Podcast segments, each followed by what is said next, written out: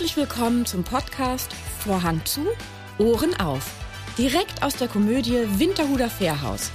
Mit mir, der Theaterleiterin Britta Duer und meinen Gästen. Dieser Podcast ist für alle, die schon immer mal hören wollten, was auf und hinter der Bühne so alles gesagt wird, wenn der Vorhang zu ist. Also, Vorhang zu, Ohren auf. Mit meinem heutigen Gast spreche ich über ein Thema, was sie eigentlich gar nicht so gerne thematisieren möchte und über die Leidenschaft der Schauspielerei. Herzlich willkommen, Vanessa Rottenburg. Wie bist du eigentlich ans Theater gekommen? Wie ich ans Theater gekommen bin, ähm, durch meine Schule, durchs Schultheater in Bayern, genau, als ich mein Fachabitur gemacht habe. Und da habe ich vorgesprochen und mich total darin verloren und verliebt und durfte dann auch gleich meine erste Hauptrolle spielen und bin dabei geblieben. Was, was war das für eine Hauptrolle? Was hast du gespielt? Ja, von Henning Mankell war das Butterfly Blues.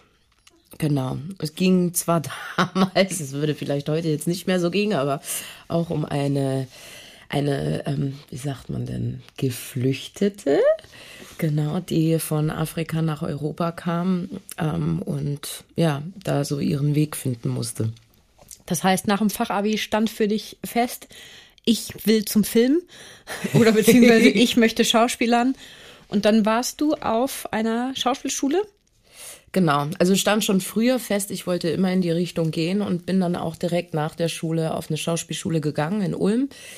Die hatte verschiedene Bereiche, auch für Film und Theater eben. Es war eine sehr klassische Ausbildung, sehr schöne Ausbildung. Und bin dann aber nochmal, weil ich mich auf Film spezialisieren wollte, nach Berlin, um dort für Film zu studieren. Und dann gab es ja auch diesen Abstecher 2008 oder so war das, mit Till Schweiger, diese ähm, Mission Hollywood oder so hieß das. Das war ja, also ich habe ja, muss ja gestehen, ich habe das irgendwie damals offensichtlich komplett gar nicht mitbekommen, dass es dieses Format gab auf RTL. Das war wie so ein bisschen Deutschland sucht den Superstar, aber das ist so ein bisschen äh, Hollywood sucht die neu, neueste deutsche äh, Schauspielerin. Mhm. ähm, ich habe mir mal den Spaß gemacht, das zu googeln und mir die Trailer anzuschauen. Spannend ist ähm, Till Schweiger. Also leider hat er auch da irgendwie, also er hat sicherlich seine Qualitäten und hat auch ein großes Publikum, was er anspricht und bedient. In diesem Trailer weiß ich nicht, ob er überhaupt jemanden angesprochen. Also ich dachte, das wäre eine Satire im ersten Moment. Das war damals einfach aufregend. Ich wollte sowieso eigentlich immer nach Amerika mit meinem Beruf und ähm, dachte dann da, so gelingt mir der Sprung darüber. Bin da völlig naiv irgendwie, nicht mal naiv, sondern ich hatte einfach Lust. Ich finde es ein bisschen schade, dass in Deutschland auch viele Formate, sei es du spielst jetzt in einer Serie, ähm, GZSZ oder da, dass das immer so in Schubladen gedacht wird und dann verrufen ist danach und erwähne das bloß nicht in deiner Bio. Letzten Endes war es eine super schöne Erfahrung. Ich bin ja auch in der ersten Runde gleich rausgeflogen. Ähm, aber hatte hinter den Kulissen wahnsinnig viel Spaß. Also wir sind drei Mädels, die da gleich am Anfang rausgeflogen sind, durften dann aber noch, um den Trailer für die Sendung zu machen, nach LA fliegen, hatten dort zwei Wochen Aufenthalt, weil jeder Mitleid mit uns hatte und die anderen Mädels mussten da irgendwie in einem Motel und äh, dass sie wissen, wie es ist, als Schauspielerin ähm, darüber zu kommen und wir hatten da ein Bonsen-Hotel, haben es uns zwei Wochen lang schön gemacht und ich bin tatsächlich mit drei Mädels bis heute ganz, ganz eng und doll befreundet. Also das war einfach dennoch eine schöne Erfahrung. Das sowas heutzutage würde ich das natürlich nicht mehr machen und es war auch total von dem Format her jetzt ähm, von der Produktion schon so ein bisschen auf ja sehr sexistisch finde ich ein bisschen. Also wie es halt so ist in der Branche oftmals, aber es war dennoch echt eine schöne Erfahrung. Ja, also äh, hat sich denn daraus was ergeben für dich? zufällig? Also häufig ist es ja so, dass man dann irgendwie, ne, also eine Tür mhm. geht zu und eine andere geht dann plötzlich auf. Mhm. Ähm, nee, also eher wirklich in den Freundschaften. Ähm, ich habe auch eine Freundin, die ähm, ganz toll eine PR-Agentur, eine eigene auch leitet heute und wir dadurch connected sind. Und äh, ich war ein Foto in Til Schweigers Film Zwei Ohrküken. Das hatte das zur Folge. Er rief dich dann an und sagte, äh, Vanessa, ich habe da noch ein Foto von dir von früher, darf ich das benutzen? Nein, das war jemand anders. Es musste neu gemacht werden. genau, da wurde ein brasilianisches Bikini-Model gesucht für ein Foto, habe ich gesagt. Oh, naja, brasilianisch schaut hin, Bikini-Model glaube ich eher nicht. Ich bringe mein Kleid mit. Und dann, und dann habe ich ein Kleid mitgebracht und dann haben wir es so, so gemacht. Ist dann zu sehen in der Szene mit Uwe Ochsenknecht in der Flirt Academy. Da musste dann Matthias Schweighöfer mich anflirten, wie er denn eine Frau an, anflirten würde. Du hast ja jetzt ähm, natürlich in den letzten Jahren auch viel gedreht, standst viel auf der Bühne, äh, bist im aktuellen Film auch hier, äh, Moment, Liebesdings. Da bist du Ja. ja zu sehen. Ja. Und hast auch mit Birte Wolter, die ja mit dir hier auf der Bühne zusammen steht, äh, Inga Lindström gedreht. Ja. Habe ich gelesen. Als ich, als ich sah, Inga Lindström wusste ich schon, dass du es gemacht hattest. Und als ich dann sah mit Birte Wolter, dachte ich, ach, Cool. da schließt sich ja der Kreis. Ja. Ähm, und da, du hast auch diese Serie Professor T. Mhm. Das war ja auch ein paar, wie lange waren das? Drei, über drei Jahre ging die Serie? Also waren mehrere Folgen wahrscheinlich, ne? Ja, ich habe aber nur eine Staffel mitgedreht. Genau, ich hatte eine Kollegin, die konnte dann nicht mehr drehen wegen einem Theaterengagement. Und dann habe ich das übernommen, einfach die Rolle. Haben sie dich äh, ausgetauscht? Haben sie mich ausgetauscht, aber war super. Wir hatten beide vorgesprochen, ähm, ein paar Jahre davor für die Rolle. Sie hat es dann bekommen. Cynthia Mika ist auch eine wundervolle Kollegin. Und dann durfte ich das spielen, als sie nicht konnte. Und dann dachte ich mir, die Gelegenheit nehme ich. Wie war's? Also was ist für dich, also du hast ja jetzt, man kann es ja ganz klar sagen, äh, Liebesdings ist ein Kinofilm, Ja. Inga Lindström ist ein Fernsehfilm und Professor T ist eine Serie. Ja. Wo sind da die Unterschiede für dich als Schauspieler in der Arbeit? Merkst du, da gibt es da Unterschiede? Ich muss sagen, so in der Vorbereitung gibt's eigentlich nicht wirklich Unterschiede, weil ich ähm, bei jeder Rolle versuche, mich sehr gut vorzubereiten. Ähm, die Dreharbeiten an sich, würde ich sagen, unterscheiden sich auch eh, je nachdem, wie das Team ist, der Regisseur oder die Regisseurin. Und ähm, ich, ich muss sagen, ich, das ist sehr selten, aber ich hatte bisher wahnsinnig, wahnsinniges Glück mit ähm, Regisseuren, Regisseurinnen.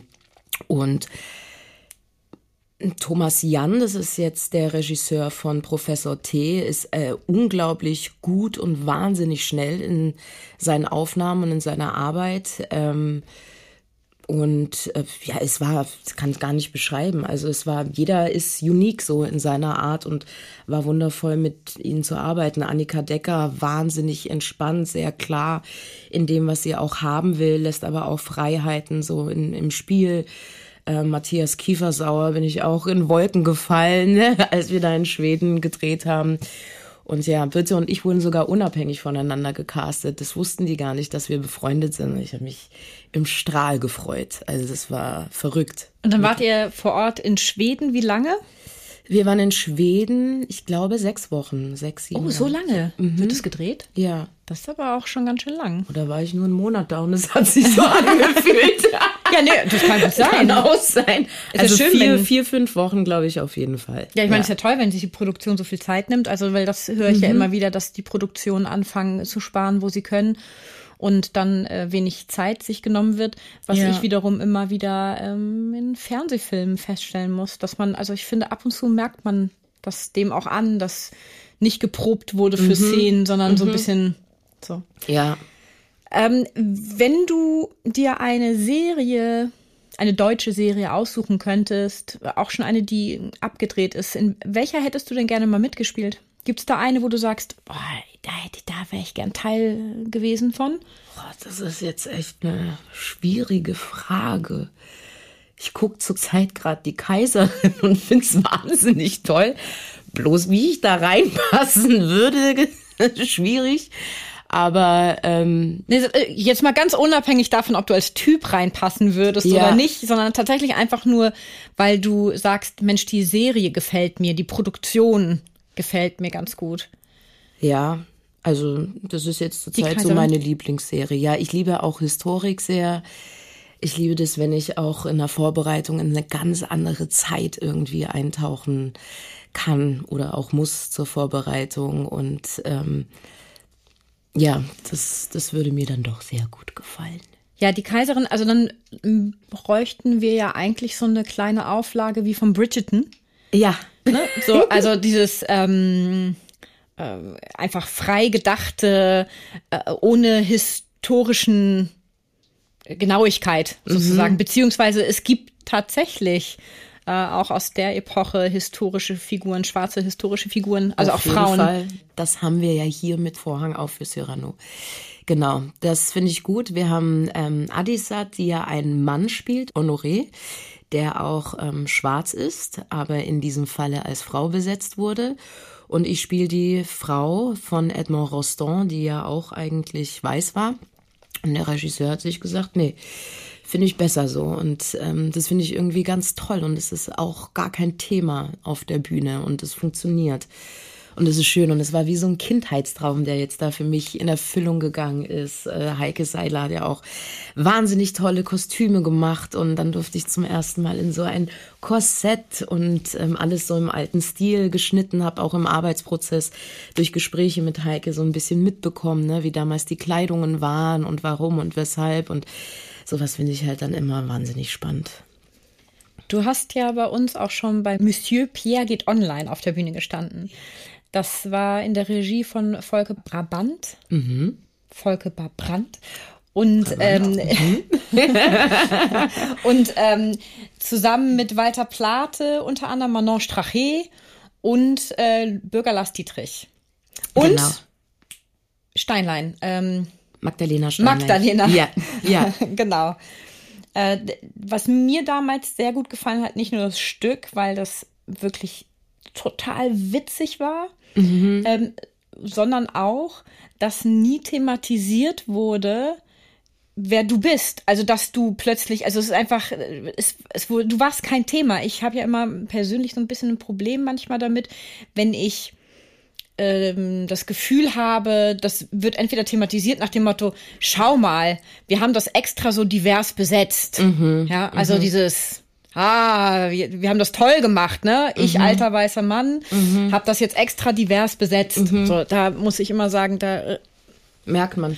pritzelt, pritzelt's bei mir dann manchmal Ja. so ein bisschen. Ja. Und das fand ich bei dem Stück wahnsinnig angenehm. Und das ist ja bei diesem Stück jetzt ja genauso. Ja, ja, ich finde es beim aktuellen Stück wäre es wahrscheinlich oder könnte es für mehr Diskussion sorgen, einfach historisch gesehen, weil die Figur, ne, wie wir auch den Ariel-Aufschrei hatten und Ariel war immer weiß.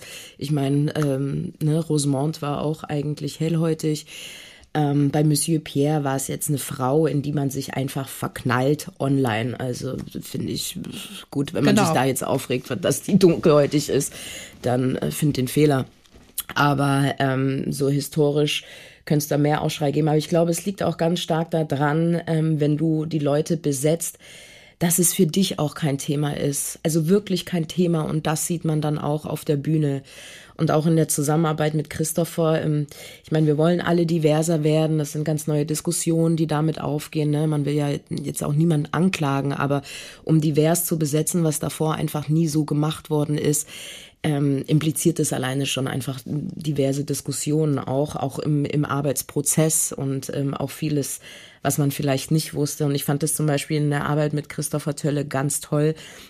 Wir haben eine Szene im Stück, wo es ähm, darum ging, dass Adisat, also Honoré, eben beschimpft wird. Habe ich sowas schon mal gesehen, sprechender, Entschuldigung, dass ich es jetzt sage, das M-Wort, more. Und es war ursprünglich ähm, das N-Wort, was ich jetzt nicht ausspreche. Ein sprechender N, Punkt, Punkt, Punkt. Und Adisat und ich, wir haben uns immer so unwohl damit gefühlt. Dann habe ich gesagt, ich möchte, auch wenn es zur Szene gehört, dieses Wort nicht mehr auf der Bühne haben. Ähm, ich weiß, dass es da im Publikum welche gibt, die lachen werden, weil sie es lustig finden. Und ähm, wenn ich das höre, ob ich Schauspielerin bin oder nicht, könnte ich jedes Mal nach vorne gehen und sagen, was war jetzt da, wo ist der Witz? So, also das kann man künstlerisch gar nicht erklären. An der Stelle gibt es Lachen. Ja, ja. Also es gibt ja auch Leute, die sich mit dem Wort nichts denken, die so damit aufgewachsen sind und dann kurz lachen, aus welchen Gründen auch immer. So, es sind nicht alle, um Gottes Willen. Aber es gibt welche. Und dieses Wort ist so negativ behaftet. Jetzt hatten wir natürlich auch 2020 diese ähm, ganze Bewegung, die stattgefunden hat. Und ich finde das wichtig, auf der Bühne nicht zu sagen. Und ich fand es gut, als wir da in Diskussion gegangen sind mit Christopher, der gesagt hat, ja, ähm, hätte er jetzt gar nicht so dran gedacht, ähm, weil es natürlich zur Szene gehört. Wir können die Szene nicht weglassen, weil die wahnsinnig entscheidend ist für den Rest des Stückes. Was machen wir denn da jetzt? Und dann sind wir in Diskussion mit dem ganzen Ensemble gegangen, was ich total toll fand zum Arbeiten. Und ähm, ich habe gesagt, weißt du, wir müssen auch gucken, für wen wir inszenieren. Weil wenn wir jetzt für ein weißes Publikum inszenieren, kann man das vielleicht so, also auch wenn es nicht korrekt ist, ähm, kann es da paar Lacher geben. Aber wenn ich meine Freunde einlade und da schwarze Menschen drin sitzen, die brauchen erstmal 15 bis 20 Minuten, wenn die das Wort hören, egal ob das künstlerisch berechtigt ist oder nicht. Die brauchen erstmal 15 Minuten, um sich wieder zu neutralisieren und diesem Stück zu folgen. Und dann ist halt ähm, die Frage, für wen machen wir Theater? Wollen wir auch im Publikum alle mit einbeziehen oder immer nur das gleiche Publikum mit einbeziehen? Und da bedarf es einfach andere Arbeitsschritte. Und das fand ich dann gut und dadurch haben wir es dann eben ersetzt durch das M-Wort, was jetzt auch nicht viel besser ist, aber ähm, für uns einfach besser war in diesem Fall. Ja, nicht ganz so behaftet, so ja. stark, ne? Also zumindest ja. nicht in der öffentlichen Diskussion so gegenwärtig und behaftet. Das ist ja ein sehr, sehr, also ist ja noch ein viel älteres Wort. Eigentlich von, schon. Ne? Ich meine, man kämpft ja auch in Berlin, die Mohrenstraße umzubenennen, etc. Entschuldigung, dass ich schon wieder ausspreche. Aber ähm, äh, es ist auch negativ behaftet, aber es war in diesem Fall eben und zu der Zeit, da ging ja auch auf Instagram und ganz viele Wellen los, dass dieses N-Wort einfach explizit weggelassen wird. Und auch innerhalb der afrodeutschen schwarzen Community hat sich auch viel verändert. Es gab viele, die es einfach ausgesprochen haben. Und selbst wenn, wenn man untereinander diskutiert, haben wir auch aus Respekt gesagt, das N-Wort und haben es nicht mehr ausgesprochen das ist eh alles sehr stark im, im Wandel und muss sich erstmal finden. Aber mir war es eben wichtig, nicht mehr, nicht mehr auf einer Bühne auszusprechen, weil das Publikum so oft lacht. Ich saß schon so oft in, in Stücken drin, wo es kam. Auch wenn es dann jemand gesagt hat, der vielleicht negativ einer Hautfarbe gegenübersteht. Aber ich brauche da keine Schenkelklopferlacher an der Stelle. Ich will das Wort einfach nicht mehr hören. Hm. Das ist ja auch immer in der Form eine schwierige Diskussion mit vielen Leuten, die geführt wird oder die hier geführt wird, die es ja gar nicht betrifft. Ne? Also, wo jetzt bei mir persönlich ist ja keine Emotionalität dahinter. Ich musste mhm. mich ja noch nie damit auseinandersetzen, mich anders zu fühlen oder aufzufallen oder anders angeguckt zu werden oder sonstiges. Und darum halte ich mich ganz gern in diesen Diskussionen ein bisschen zurück und raus, weil ich nicht betroffen bin und ich immer finde, dass ich natürlich mitdiskutieren sollte und mit Lösungen finden sollte, aber ich ungerne, ich mag es immer nicht so gerne, wenn Leute anfangen, jetzt wie ich, weiß und blond und Frau, die dann, äh, weiß ich nicht, über ein Thema sprechen, was sie noch nie betroffen hat, wo sie mhm. noch nie das Gefühl hatten, ja. was das auslöst. Und wenn ich dann sage, ja, stell dich doch nicht so an, ist doch nur ein Wort. Also diese, ja, das ist für mich das Gleiche, wenn man mir erzählt, wie ich mich in, meinen, in meiner Periode zu fühlen habe. Also hast du noch nie erlebt, brauchst du nicht mitreden, fertig. Ja, also ich finde, genau, und da, also da würde ich jetzt noch ein bisschen differenzieren, dass ich sage, er kann ja gerne Teil des Gesprächs sein, aber ich finde nicht, dass er beanspruchen darf, Die da, genau. Äh, zu wissen, genau. was ich empfinde in das dem ist, Moment. Kann ne? man ja auch menschlich runterbrechen. Also mhm, ähm, ja, bei allem. Äh, bei allem. Auch Mann. Genau, ich kann richtig. auch niemals, ich weiß auch nicht, wie, wie ich mich richtig. als Mann fühlen würde. Genau. Ich habe gar keine Ahnung, wie ich mich fühlen würde, wenn ich mehr Testosteron in mir richtig, hätte. Und ähm, weiß ich nicht, äh, ja. anders sozialisiert bin oder genau. whatever. Also ne? Mir geht's auch ums Drüberstellen. So, also du hast mir dann nicht zu sagen, was meine Realität oder meine Norm ist. Du kannst mich gerne fragen ähm, und wenn ich Lust habe, gebe ich dir eine Antwort.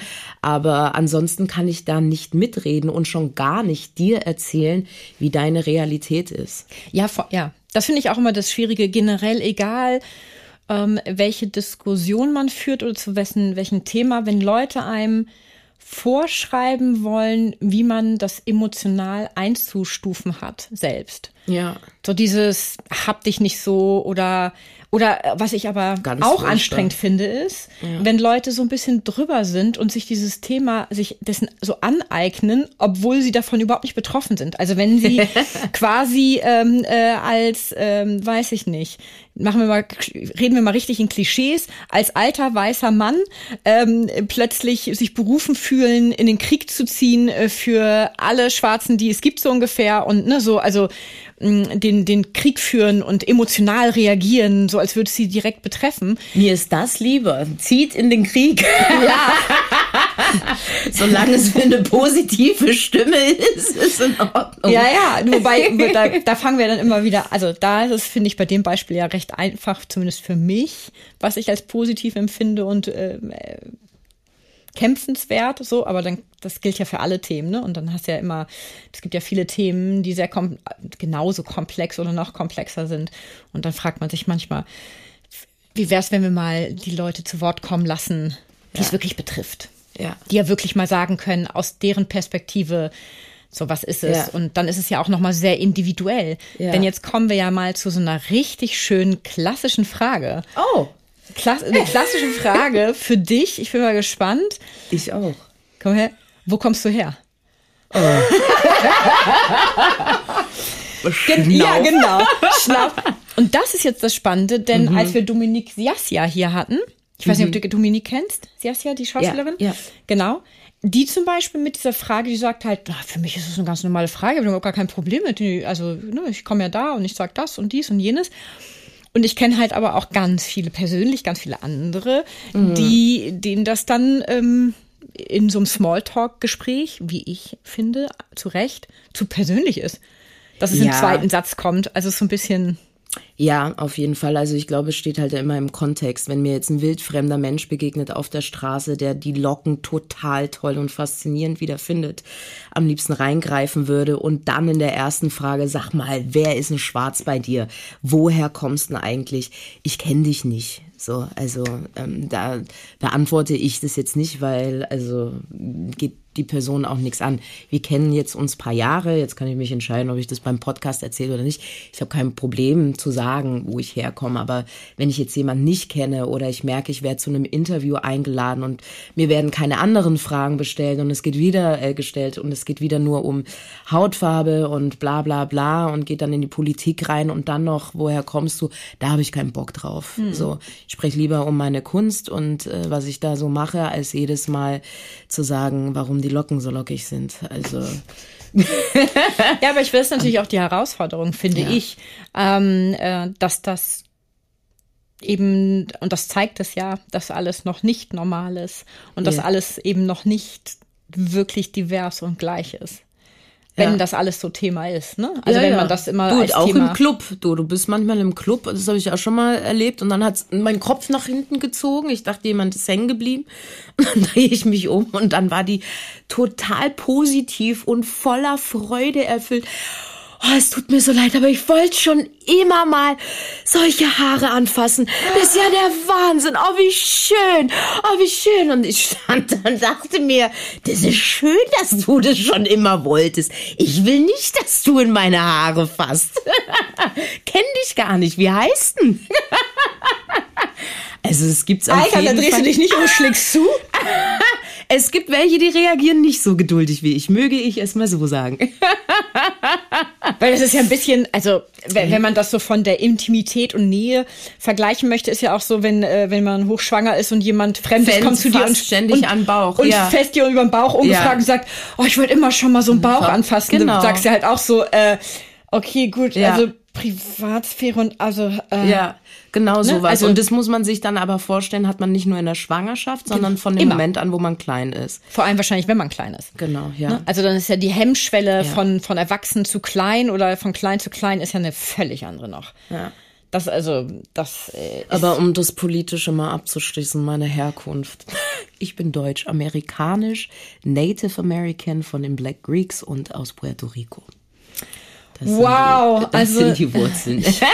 Meine Wurzeln sind, glaube ich, warte mal, Deutsch-Vorpommern, was ja mal Deutsch war. Aha. Und ich glaube, also irgendwie der Nachname meines Vaters, also mein Mädchenname, kommt aus Tschechien. Aha. Also irgendwie so ein bisschen Ostblock ist in mir, würde ich mal sagen. Ohne es genau zu wissen, weil das ja das nächste, äh, ich weiß leider so nicht so wahnsinnig viel aus meiner richtig alten Vergangenheit. So 100 Jahre zurück oder so. Finde ich auch blank. immer spannend. Ich habe keine Ahnung. Würde ich aber gerne mal wissen. Ich würde ganz gerne mal wissen, wo ich herkomme. Ja. So richtig aus den tiefen Wurzeln. Also meine mütterlicherseits definitiv Norddeutschland, Deutschland so. Also meine Mutters Nachname.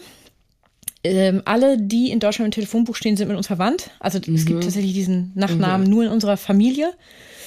Ähm, das wäre, da haben wir auch bis, glaube ich, weiß ich nicht, 1800 irgendwas, kann man das zurückverfolgen durch die Kirchenbücher. Ist alles hier so in Deutschland gewesen und bei meinem Vater, keine Ahnung. Ja, also würde mich mal wahnsinnig interessieren. Komme mal zurück auf deine Schauspielkarriere. Und zwar auf die Schauspielkarriere, als du denn anfingst. Ich habe gelesen, du hast mal einen Café aufgemacht. Ja, ich hatte mal ein vegetarisches Restaurant in Berlin, Prenzlauer Berg. Wie lange hattest du denn das? Das hatte ich nur ein Jahr lang. Ich war damals mit meinem damaligen, also mit meinem damaligen Partner eben. Und ähm, das Café wurde zugemacht. Es war so im Besitz von Freunden. Und dann hieß es, ey, wenn ihr das weiterführen wollt, ähm, alter Mietpreis hier Berlin. Ich bin gerade frisch aus der Schauspielschule raus und dann dachte ich mir, ja, machst du jetzt erstmal. Hab dabei auch kochen gelernt, weil ich was zum Essen anbieten musste. Hast selbst in der Küche gestanden auch, dann Genau. all- alles gemacht, ne? Genau, ich habe selbst in der Küche gestanden. Mein Freund war auch ähm, mittätig, der hat aber auch viel Buchhaltung gemacht.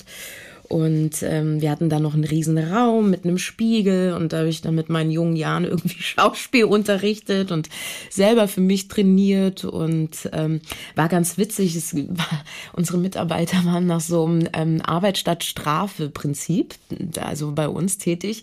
Das heißt, jeder, der eigentlich in ins Gefängnis muss, bekommt nochmal eine Chance und äh, kann nochmal so quasi Sozialarbeit oder sowas leisten. Und, die saßen bei die waren bei uns. und das war, also da hätte man auch eine Serie drin drehen können, war total witzig und schön. Und waren die denn in irgendeiner Form zuverlässig? Also Ja, ja, wo wir bei den so. Schubladen sind, ne? Also Es ging so. Ja, wir hatten, äh, wir hatten einen, der war total unzuverlässig, war aber super stark. Den haben wir dann irgendwie immer nur bestellt, äh, früh morgens zum Bänke raustragen und äh, aufbauen. Und abends sollte er nochmal kommen, um die reinzutun, haben dann trotzdem acht Stunden, sorry, bezahlt. don't, don't come after me. ähm, und haben ihn dann trotzdem acht Stunden aufgeschrieben. Und so wussten wir dann manchmal irgendwie, wie die Leute einteilen können, Waren das diese 1-Euro-Jobs? Nee, wenn du sagst, dass sie straffällig waren, das ist ja so eine Kombination Also, die gewesen. mussten ne? so. Sozialstunden Stab- quasi leisten. leisten. Genau, richtig. Und dann nach ein Jahr, ich meine, ein Jahr geht ja wahnsinnig fix. Ja, ähm, ja. Nach einem Jahr habt ihr zumachen müssen oder hast du zugemacht, weil du gemerkt hast, mit dem Schauspiel und so, das funktioniert alles nicht? Wir hatten einfach keinen Bock auf Gastro, letzten Endes. Also Ja, das muss man man Herz muss es machen. lieben. Du, es, es sind sieben Tage die Woche gewesen. Irgendwann haben wir dann mal montags zugemacht. Und dafür musst du brennen, um das wirklich ähm, durchzuziehen. Und ich, meine Nummer eins war schon immer Schauspiel. Und dann bin ich in eine Theatergruppe gekommen, ähm, Liberation Noire hieß die damals, später Label Noir und bin da Schauspielerin dazu gekommen. Dann wurde ich gefragt, ob ich die Leitung mitmachen möchte und das hat dann einfach so viel Zeit in Anspruch genommen, dass wir gesagt haben, wir lassen es und ich bin ja dann auch in meinem Element da aufgeblüht. Konntest du dann von deinem Beruf auch leben, schon ziemlich am Anfang oder? Nee. Nee, ich habe Pfandflaschen gesammelt teilweise auch. Auf jeden Fall. Ja, ich glaube, meine schlimmste Phase war zwei Wochen lang, habe ich von zwei Euro gelebt. Ähm, das war irgendwie äh, interessant. Man wird kreativ, sagen wir mal so. Ich habe ganz lange nicht so viel verdient oder immer wieder mal oder es war wirklich, man muss es sagen, wie es ist, vor 2020 auch wirklich sehr klischeebehaftet, die Besetzungen. Und ähm, mit 2020 kam die Arbeit. Ja. Wow. Wenn man äh, von dem Flaschensammeln mal absieht, hast du damals auch schon in einer Agentur, warst du dort ähm, verhaftet quasi? Ich war damals ähm, in einer Agentur, die war aber wirklich gar nichts. Ähm, ich bin aber sehr spät erst in der Agentur rein, weil ich mich einfach jahrelang auch nicht vertreten gesehen habe in deutschen Agenturen. Und ich dachte mir, bevor ich da jetzt eine, also Entschuldigung, dass ich so böse sage, aber eine Karteileiche drin bin und keinen Menschen finde, der sagt, unabhängig von deiner Hautfarbe, selbst wenn da steht Lisa Blond, ähm, Ärztin, schlage ich dich vor, weil du total gut da reinpasst hatte ich nicht so eine Motivation und ähm, mein, meine Gedanken waren voll oft, ich gehe eh nach Amerika, nach Amerika. Da gibt's mein Typ, da gibt's mein Typ und ähm, deswegen bin ich ganz lang auch in keiner Agentur gewesen. Es kam dann erst später. Jetzt bin ich bei der Black Universe ähm, Agency, die auch für schwarze DarstellerInnen eben zuständig ist. Ähm, und ja, und wie gesagt, wirklich mit dieser Bewegung damals ging da eine ganz andere Tür auf. Also ich habe davor schon Professor T gespielt, aber auch die Casting-Anfragen. Also es ist ein Unterschied wie Tag und Nacht. Ich habe wirklich, also pff, fast täglich Anfragen gehabt, was ja auch enorm ist. Ne? Also es passierte ja normal jetzt auch nicht so. Ähm, und das hat man dann schon bemerkt. Auf einmal musste jeder jetzt divers sein und Werbung und Film und babababam. Wobei Nivea war ja auch vor 2020, ne? Nivea war auch vor 2020, genau. Also es war jetzt nicht so, dass gar nichts da war, aber Ja, ja. Nee, der klar. Unterschied ist einfach, also Spürbar. und dass ich davon leben kann, ist spürbar.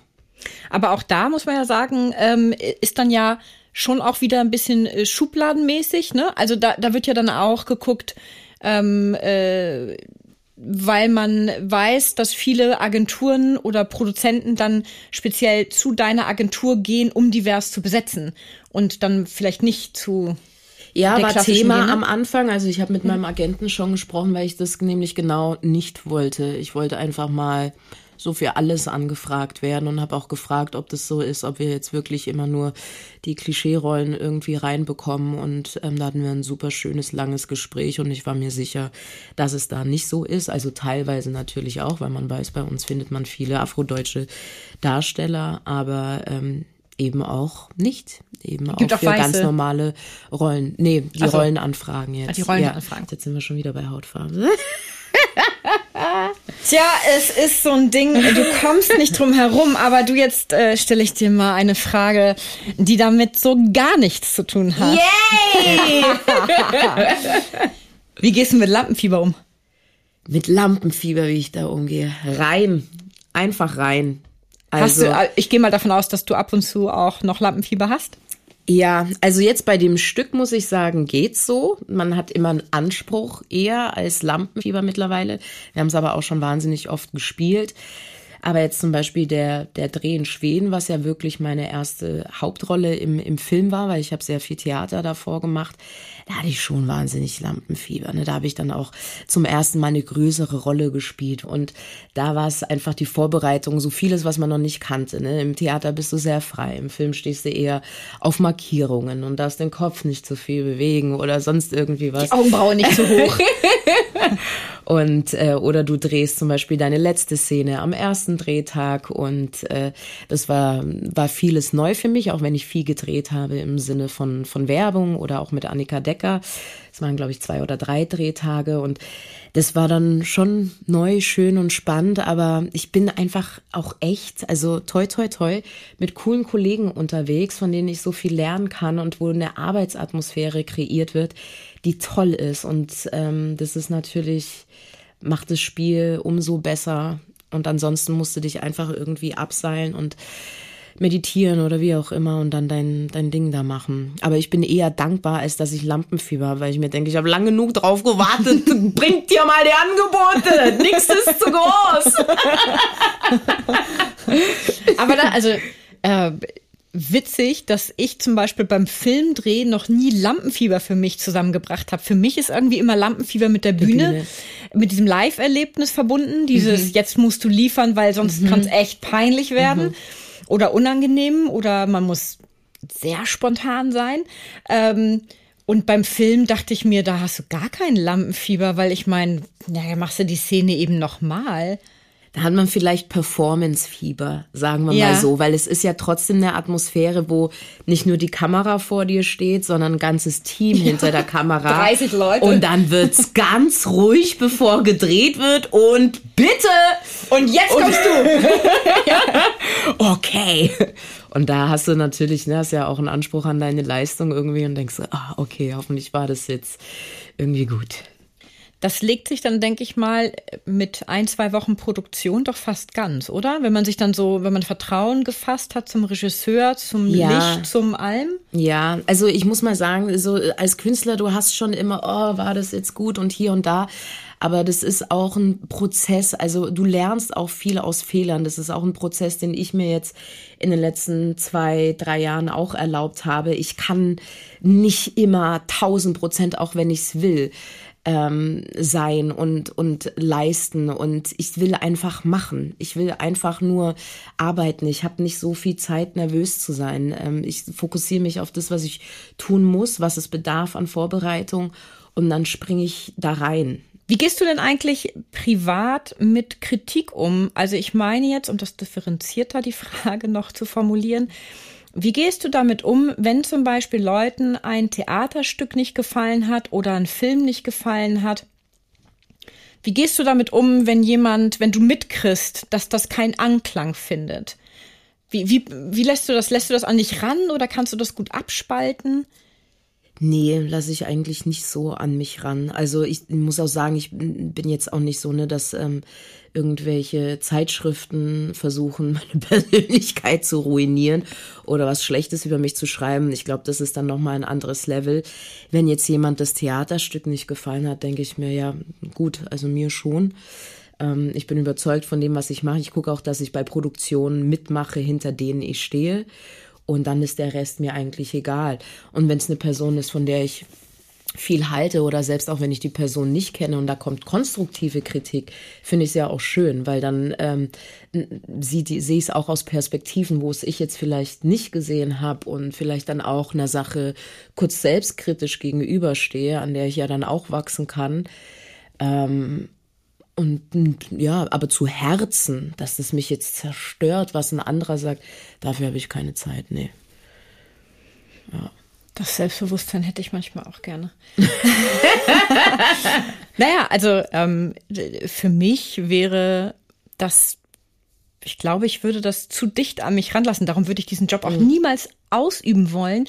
Dieses auf der Bühne stehen. Und wenn du merkst, es gibt ja manchmal so Tage, dann kriegst das Publikum nicht richtig. Also oder oder oder sie sind zäh wie Kaugummi und du kriegst sie erst irgendwie, weiß ich nicht, nach der Pause oder oder du guckst rein und es ist halt nicht so voll. Äh, So und dann und dann nicht zu denken, ach, also Aber da merkt man ja auch, dass es nicht an dir liegt oder an dem Stück, sondern am Publikum. Wenn an einem Tag alle lachen und am anderen Tag fast keiner, hat es nichts mit dem Stück zu tun. Es ist dasselbe Stück. Deshalb, wenn ich wirklich was gebe auf die Meinung, dann bin ich ja immer abhängig von anderen. So, und das Ja. möchte ich gar nicht sein. So, ich muss das toll finden, ich muss das Ensemble toll finden, das Stück toll finden, den, den Film toll finden. Und dann kann ich auch viel leichter damit umgehen und sagen, gut, dann hat es dir nicht gefallen. Im, im Leben gibt's nie was, auch ich als Person, ich gefalle auch nicht jedem Menschen, so kann ich nicht beeinflussen. Und das ist was, was man vor allem in dem Beruf ganz stark brauchst, braucht, weil du machst dich ja jedes Mal nackig durch deine Kunst und präsentierst was, äh, du präsentierst auch politisch teilweise was auf der Bühne und da musst du schon ein dickes Fell haben, wenn das andere irgendwie anprangern. Ich find's eher schade, wenn jemand zur Premiere kommt und dann schriftlich in der Zeitung ein Stück total kritisieren muss, dann denke ich mir auch schade. Hättest du auch feiern können, weil du hast doch alle lachen gehört in dem Stück. Ähm, musst du vielleicht äh, grimmig sein und so durchs Leben gehen. Das fand ich jetzt nicht so. Ja gut, dann fandest du es halt nicht so. Ich fand's schön. es ist auf jeden Fall ultra gesund, Ja. diese Haltung. Und ähm, wie ich vermute auch eine Voraussetzung. Du hattest ja eben gerade auch, äh, hatten wir das ja kurz am Wickel mit dem Kaffee, mit der Leidenschaft und dass man auch für Kaffee, einen Kaffee zu besitzen, sehr viel Leidenschaft braucht, weil man 24-7 ungefähr arbeitet. Da musste ich in dem Moment schmunzeln, weil, äh, als du meintest, da ja, da musste ich dann ja auch von äh, Dienstag bis Sonntags arbeiten. Ähm, muss man ja hier auch. sogar manchmal zweimal am Tag muss man Ja. ran als Schauspieler. Und da sind wir ja wieder bei der Leidenschaft. Wenn du Ja. etwas mit Leidenschaft machst, Ja. gehst du durch alle tiefen. Täler, weil du daran Ja. glaubst Ja. und weil es dir eine, eine Herzensangelegenheit ist. Absolut. Absolut. Und dann ähm, findest du es ja auch gar nicht so schlimm, dass du auch wie hier jetzt, ne? Ja. Sechs Wochen lang schön jeden Dienstag bis Sonntag auf der Bühne stehst, ähm, jeden zweiten Samstag zweimal und einen Mittwoch sogar zweimal Ja. und immer das Gleiche fast sagst. Na, identisch Ja. wahrscheinlich nicht, äh? aber ja. Fast immer. Also man nimmt sich natürlich auch einen Freiraum und probiert vielleicht mal einen anderen Ton auf der Bühne aus oder doch irgendwie mit einem Partner, dem man davor natürlich ne, Bescheid gibt und sagt, ich glaube, ich probiere heute mal in der Szene was aus. Und das ist auch schön, wenn du Kollegen oder KollegInnen, Entschuldigung, hast, mit denen du das machen kannst. Ähm, aber ja, ich, mein Fokus liegt einfach jeden Tag, weil die Leute zahlen auch und die sehen zum ersten Mal das Stück. Jeden Tag da Vollgas zu geben, ist auch ein wahnsinniger Luxus, auf meinen Körper achten zu können. Das ist meine einzige Aufgabe, genügend Tee trinken. Ähm, klingt einfach, ist jetzt aber auch nicht immer so. Ne? Man hat ja wirklich auch in dem Beruf, egal wie es dir mental gerade geht, wir sind ja alle Menschen, äh, du hast keine Zeit für einen schlechten Tag. Und wenn, dann musst du gucken, wie du den anders kompensierst, weil du dennoch da stehen musst, da unten. Aber ich, ich also ich liebe meinen Beruf. So, ähm, ich find's toll. Mein Körper ist mein Instrument, auf dem muss ich aufpassen, genauso wie auf ähm, meinen mentalen Zustand, damit man da wirklich äh, funktioniert. Und ist letzten Endes auch ein Segen, so für mich. Was meinst du, ist dieses Ensemble ein typisches Denieren-Spaß-Ensemble? Wie wird die letzte Vorstellung hier am 16. April? Wird das voller Denieren-Scherze, so wie du jetzt lachst? Vermute ich fast schon. Macht ihr sowas? Ähm, könnte ich mir vorstellen, sagen wir mal so. Ich glaube, für uns ist es, also wir hoffen natürlich nicht, dass es in, an diesem Haus ist es vielleicht die Derniere. Wir hoffen ja ganz stark, dass es irgendwie weitergeht, aber generell dieses Ensemble lässt sich schon was einfallen. Wir hatten auch mal was. Ich weiß gar nicht mehr, was es war. Ich glaube, dass wir alle, ach ja, genau. Philipp äh, Butz hatte neue Spielschuhe bekommen und die waren ihm sehr eng am Anfang und dann hatte er ein bisschen Angst was ich auch verstehe jetzt als Spielerin, ne, dass äh, das dich dann schon kurz mal beeinflusst auf der Bühne. Und dann haben wir uns einen Spaß erlaubt und haben gesagt, jeder muss in irgendeiner Szene mal diese Schuhe anspielen. Und dann haben wir das alle gemacht und da kamen witzige Sachen dabei raus. Hat ich gesagt, ist dann mal kurz runter, hat sich vor die Schuhe verbeugt, als sie Digi spielen durfte und hat dann die Schuhe geküsst und solche Sachen. Und das war total lustig irgendwie. Ist auch, äh, macht's frisch, das Spiel. Dann bin ich mal wahnsinnig gespannt. Also wichtig ist ja, damit man die Denieren-Scherze auch wirklich zu schätzen weiß, ist es ja äh, sehr hilfreich, vorher das Stück schon einmal gesehen zu haben, damit man überhaupt den Unterschied bemerkt. Ja. Also eigentlich eine äh, Aufforderung an alle Hörerinnen und Hörer da draußen, jetzt schnell das Stück einmal schauen und dann am 16. April nochmal, Nochmal. um dann nämlich wissen zu können, Ja. was ist da alles passiert und Aber was habt ihr abgeändert. Denn es gibt ja noch die goldene Regel bei den Denieren. Alles ist erlaubt, was das Stück nicht unterbricht. Ja. Ne? Also alles, was man darf ja, Ja. jegliche Sachen, wir Ja, haben da ja auch schon die stimmt. größten und witzigsten Denieren ever gehabt. Also, also dass wir hinter der Bühne uns fast in die Hose gemacht hätten vor Lachen. Ach, wie schön. Also, äh, ja, da ja. passiert einiges. Das Ja, großartig. Aber dafür muss man das Stück natürlich auch kennen und gesehen haben. In diesem Sinne kommt vorbei. ich kann es wirklich empfehlen. Also ich muss sagen, dieses Stück ist also unabhängig davon, dass ich natürlich mitspielen darf, aber es ist wirklich einzigartig, weil ich finde, das ist ein ganz, ganz tolles Stück, um auch jüngere Menschen ins Theater zu bringen, was wirklich für mich eine Herzensangelegenheit ist. Ich liebe das, die Häuser, also hier auch und in Berlin, die, die sind teilweise einfach so voll, aber ich sehe sehr selten junge Menschen drin.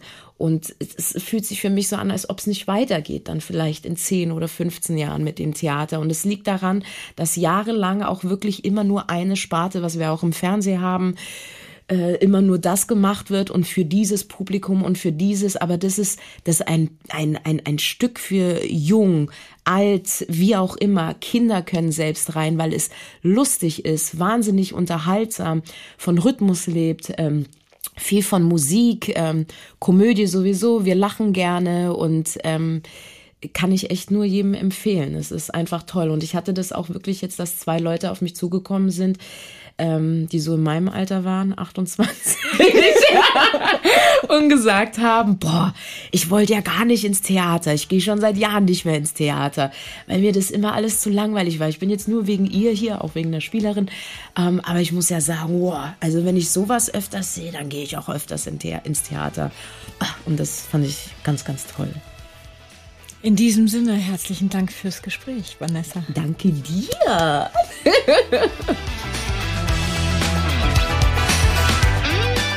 Einen kurzen Einblick in unsere jeweilige Podcast-Folge erhalten Sie auch über unseren Facebook- und Instagram-Account.